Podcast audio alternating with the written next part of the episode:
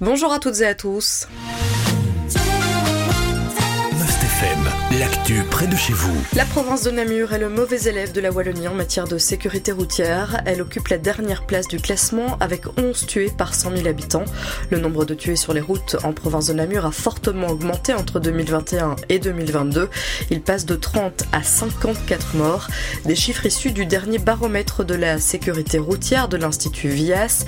Il faut remonter à 2017 pour avoir un nombre plus élevé, indiquent nos confrères de la Meuse.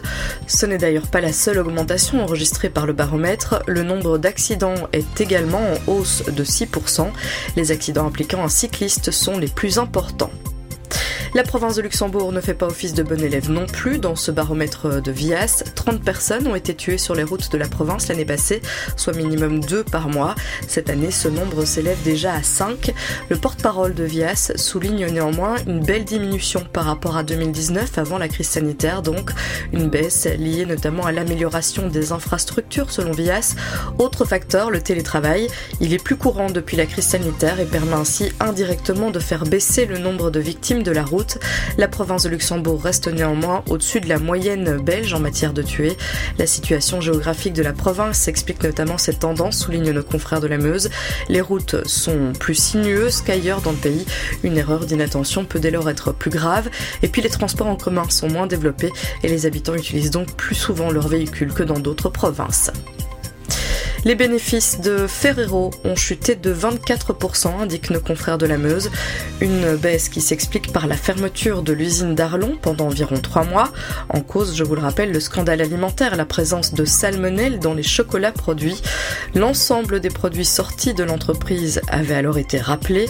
Cette dernière a tout de même réalisé un chiffre d'affaires consolidé de 14 milliards d'euros, soulignent nos confrères. C'est une progression annuelle de 10,4%. Hubert Le Chat a démissionné. Conséquence, il y a un siège vide au sein du groupe Serplus au conseil communal de Serfontaine.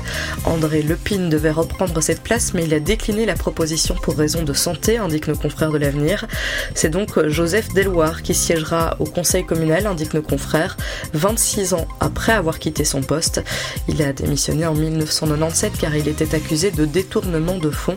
Selon nos confrères de l'avenir, sa prestation de serment pourra avoir lieu lors du conseil communal du mois prochain ou en avril. Pour rappel, Hubert Le Chat a démissionné en raison de désaccords avec le bourgmestre. Enfin, plusieurs collectes de sang sont organisées dans les jours à venir dans nos provinces, et notamment celle de Namur. Il y en a une aujourd'hui entre 15 et 19 h à la salle Sainte-Thérèse à Rochefort, lundi au foyer des jeunes à Avalanche entre 15 et 18h30, ou encore mercredi à la salle de la Plaine des Sports de Couvin entre 15 et 18h30. Pour avoir connaissance des collectes de sang organisées près de chez vous, ainsi que des conditions à remplir pour pouvoir faire un don, vous pouvez consulter le site internet www.donneurdesang.be. Voici qui termine ces informations pour les provinces de Namur et de Luxembourg. Je vous souhaite de passer une excellente journée à l'écoute de Must FM. L'info proche de chez vous, aussi sur mustfm.be.